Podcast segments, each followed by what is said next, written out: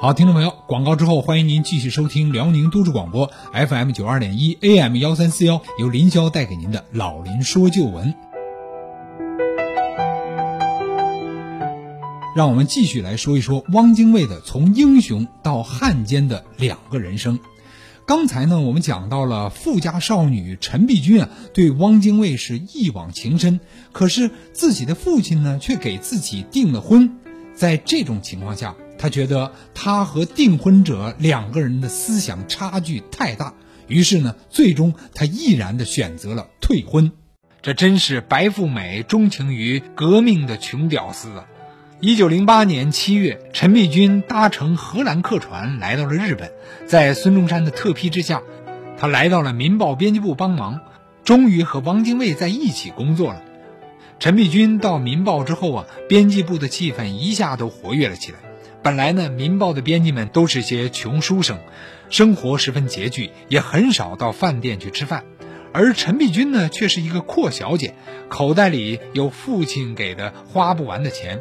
于是呢，他经常请大家去饭店聚餐畅饮，这使得这些小编辑们是大为的开怀。在这些未婚的编辑中啊，陈璧君成了他们追求的对象。然而，陈璧君却十分倾心于汪精卫，不仅因为汪精卫的相貌和才能，还因为他严肃的生活作风。在这些年轻的革命家中，不少人呢也都是嫖妓啊、赌博、酗酒。而汪精卫却像清教徒一样的生活，被人称之为是道学先生。最让陈璧君感动的是，汪精卫对陈璧君曾说：“革命家生活无着落，生命无保证。革命家结婚必然陷妻子于不幸之中，让自己的所爱之人一生不幸，这是最大的罪过。”复旦大学历史系的教授黄美珍先生在谈到当年汪精卫的这种思想时，这样解释：“我想当时汪精卫可能还有这样一个想法，他正好是还在为革命奔波。那么革命党人的话，你为革命奔波的话，你随时都有牺牲的可能。那么他为了对理性的一种负责吧，所以他就避免的话，过早的话介入到这种恋情。”汪精卫发誓说：“我革命不成功就不结婚。”汪精卫越这样说，陈璧君呢却越主动的追求，并且向才貌双全的汪精卫来表白，写求爱信。然而却遭到了汪精卫的拒绝。越是这样，陈璧君反而越爱汪精卫，但汪精卫却从未碰过陈璧君一个手指头。当汪精卫和几位革命党人决定回国实施暗杀行动，陈璧君当仁不让的也跻身暗杀团。他甚至计划学习柔道和剑术，以便暗杀的时候能够派上用场。当有人说他有英国护照，一旦出事儿，英国人会担保他的时候，他便立即撕碎了护照。他试图用这种极端的方式向汪精卫表达他的决心，他愿意与他生死与共。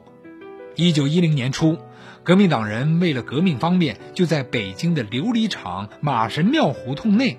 找到了一家照相馆，作为革命党人的秘密机构。照相馆里的同盟会员，当时呢有汪精卫、陈璧君，还有黄复生、罗世勋等人。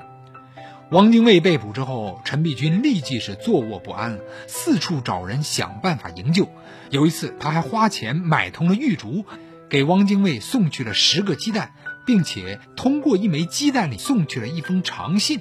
信中表达了他对汪精卫的思念和关切之情，汪精卫无比的感动，他咬破了手指，在信纸背面写到了“物流经蛊惑”。还有一种说法呢，是他满怀深情回了一首题为《金缕曲》的词：“眼底心头如昨日，抛心七夜常携手，一腔血为君抛。”然而，由于汪精卫害怕这封信啊连累了陈璧君，想撕碎却又不忍心，于是他就把这封信吞到了肚里。陈璧君在随后的信中告诉汪精卫：“我们两人虽被牢狱的高墙阻挡，无法见面，但我感到我们的真心却能穿过厚厚的高墙。我将遵从你的忠告，立即离开北京。”不过，在此之前有一件事想和你商谈。你我两人已不可能举行形式上的结婚仪式，但你我两人从现在起在心中宣誓结为夫妇，你看好吗？不出所料，他终于收到了汪精卫的血书，只有一个字：诺。武昌起义之后，清廷宣布开放党禁，于十一月六日，终于释放了汪精卫等二人。汪精卫的观念竟发生了一些改变。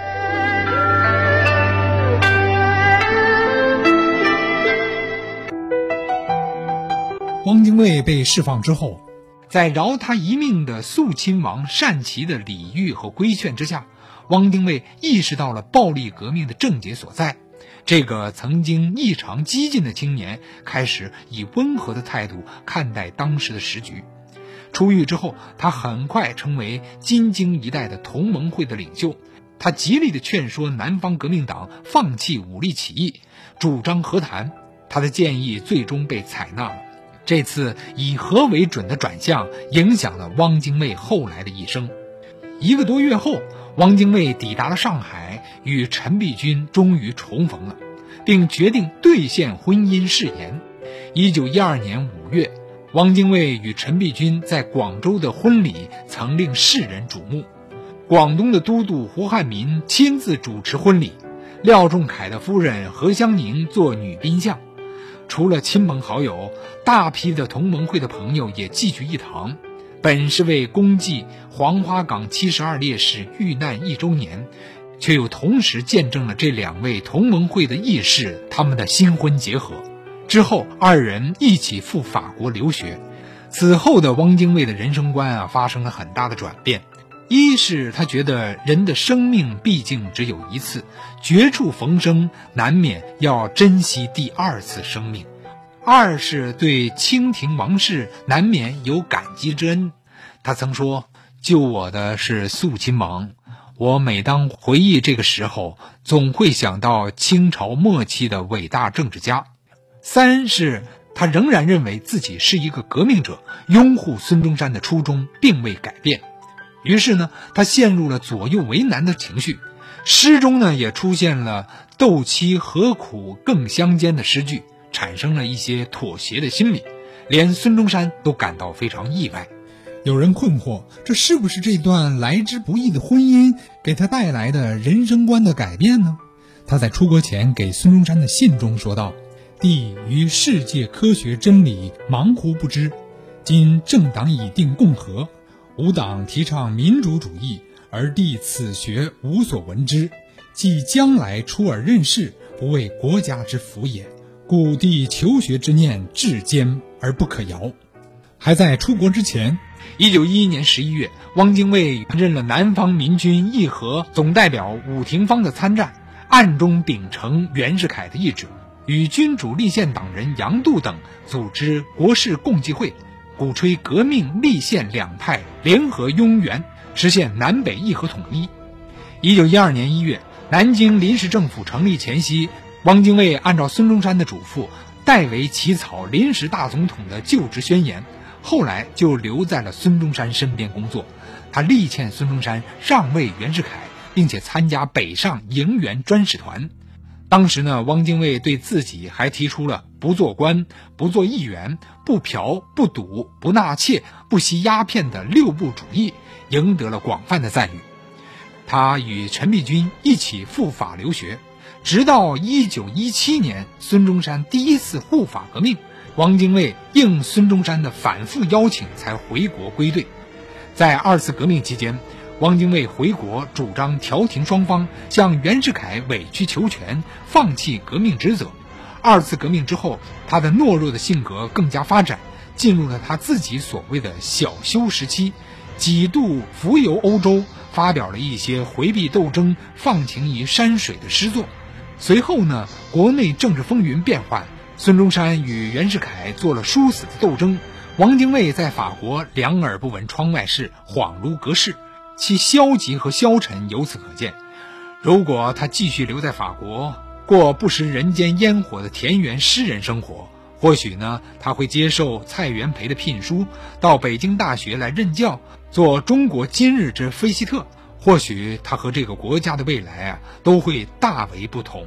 然而，政治终究还是改变了他，而他也追随着政治和权力。一九一三年二次革命开始之后，孙中山急召汪精卫回国。在革命失败之后，汪精卫再次出访法国。一九一五年十二月，袁世凯称帝之后啊，汪精卫又回国参加三次革命，又参加了护法运动。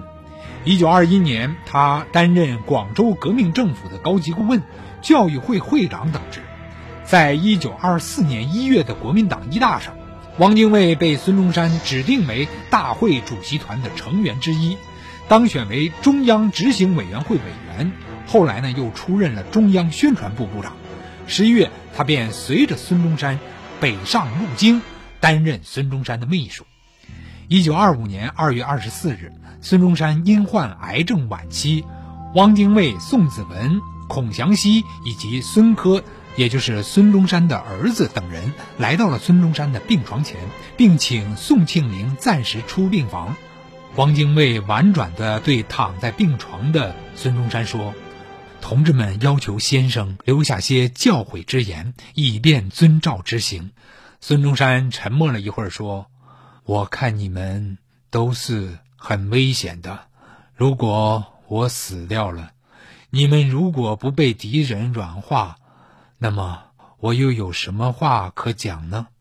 汪精卫等人则表示，他们不怕危险，不怕被敌人软化。孙中山说：“我著的一些书里面不是有很多吗？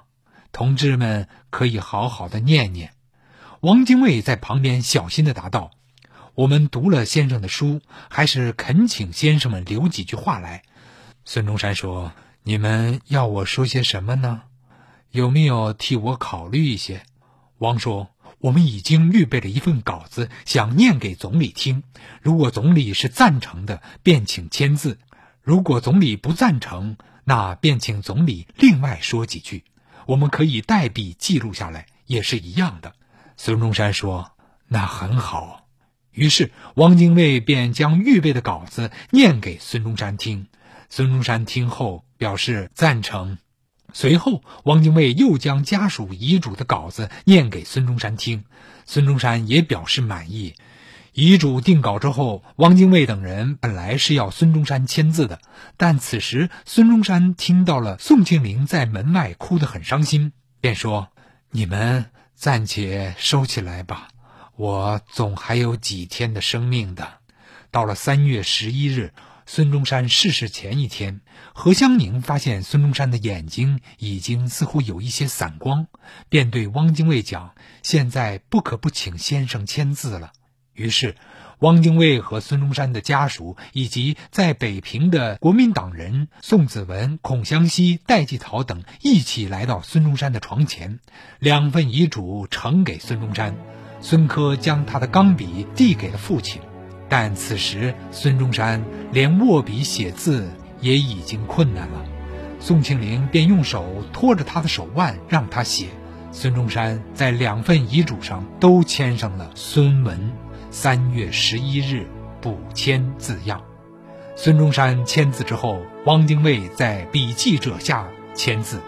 在场的宋子文、孔祥熙、邵元冲、何香凝、戴季陶、孙科等人都在证明者下签了名。遗嘱是这样的：与致力国民革命凡四十年，其目的在求中国之自由平等。积四十年之经验，深知欲达到此目的，必须唤醒民众及联合世界上。以平等待我之民族共同奋斗。现在革命尚未成功，凡我同志仍需依照于所著《建国方略》《建国大纲》《三民主义》以及第一次全国代表大会宣言，继续努力，以求贯彻。最近主张开国民会议及废除不平等条约。尤需于最短时间促其实现，世所至主。汪精卫在孙中山逝世之后，以拥护三大政策的左派和孙中山的忠实继承者的面目出现。六月二十六日，由汪精卫主持召开了国民党中央政治会议。会议上确定了国民党总理的称呼永远留给孙中山。今后国民党将采取集体领导的委员会制。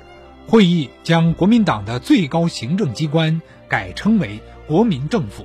一九二五年七月一日，国民政府正式成立。经过选举，汪精卫任国民政府常务委员会主席兼军事委员会主席，全票通过。但也可以看出，汪精卫啊，在这个投票当中也是自己投了自己一票。七月二日，汪精卫在十万广州居民参加的国民政府成立庆祝仪式上，庄重地宣布，国民政府目前的首要任务是挥师北伐，统一中国。而此时呢，蒋介石啊，还只是一个黄埔军校的校长兼国民革命军第一军的军长。孙中山逝世以后，蒋介石对三大政策是日益怀疑，记恨国民党的左派和共产党进行合作共事，也猜疑苏联顾问的工作。他于是在一九二六年三月二十号一手制造了中山舰事件，打击和排斥了在第一军和中央党部工作的共产党员，扣留中山舰啊。蒋介石很快呢就夺取了党政军大权。在这种情况下，汪精卫夫妇又一次选择了远走法国。对此呢，陈公博曾颇有不以为然，说：“我总是不明白，汪先生遇事便出国。中山舰事件发生时，先生本可以不走的。四中全会快召开了，李宗仁、胡汉民都离开了，拥护汪先生的人不是没有。凭汪先生的资历和威望，还担心选不上国民政府主席。”汪精卫的回答仍然颇有一些书生气，不像政客。他说：“蒋介石既然容我不得，我又何必留在他身边合作？合则留，不合则去。”有人说，在孙中山逝世之后，汪精卫获得了国民党内的最高的政治声望，但是这个能干的笔杆子还是没有控制军队的枪杆子，也缺乏政治斗争的经验。所以呢，在堪称枭雄的蒋介石无可阻挡的异军突起之后啊，他已经成为汪精卫的宿敌了。那么后来他和蒋介石的冲突又是怎样的？他又是怎样在抗日战争之后啊卖国投敌的呢？欢迎您下周同一时间继续收听。今天我们的节目到这儿就结束了，在此林霄和我们后期制作严斌感谢您的收听。